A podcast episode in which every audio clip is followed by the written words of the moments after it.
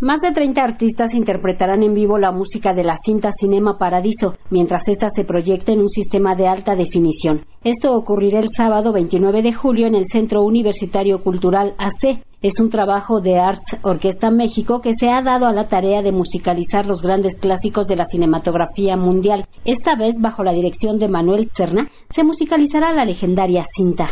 Es un producto realmente de culto, icónico de finales de los ochentas. Y evidentemente una figura como Ennio Morricone, compositor de una cantidad eh, enorme de muchas producciones justamente de Tornatore, el director de cinema, tuvo participación e intervención en esta producción y evidentemente es un emblema, es icónica, referente para tanto el cine como para la temática del cine con relación al amor por el arte del cine justamente y todo lo que digamos eh, tiene alrededor con relación a la experiencia que representa, la experiencia sensorial, afectiva, emocional Hace más de 30 años del estreno de Cinema Paradiso, aunque fracasó en la taquilla italiana en 1988, obtuvo el Oscar a Mejor Película de Habla No Inglesa y también un premio especial del jurado en el Festival de Cannes y el Globo de Oro a la Mejor Película. La trama que sedujo a todo el mundo es la historia de amor por el cine. Un niño que ama las proyecciones en el cine de su poblado porque cree que son mágicas y al mismo tiempo la amistad que entabla con el encargado de las proyecciones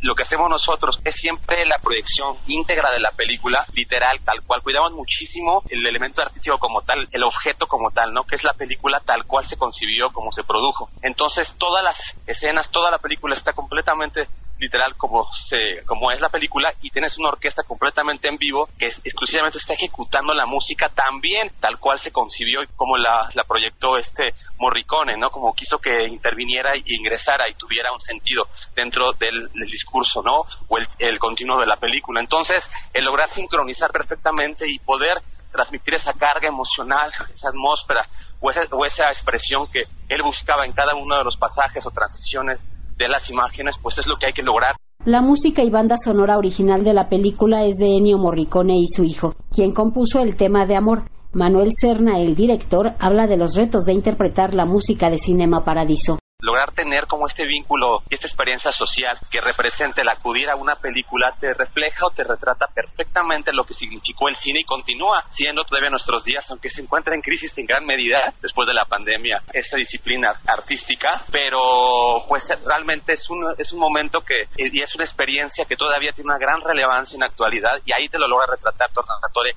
perfectamente porque es un lugar y un espacio de interacción y de encuentro social. Y en donde pueden, es la distracción, digamos, de ese pueblo donde están viviendo, pues, y experimentando con la llegada de todo lo que son las películas, ¿no? En gran formato.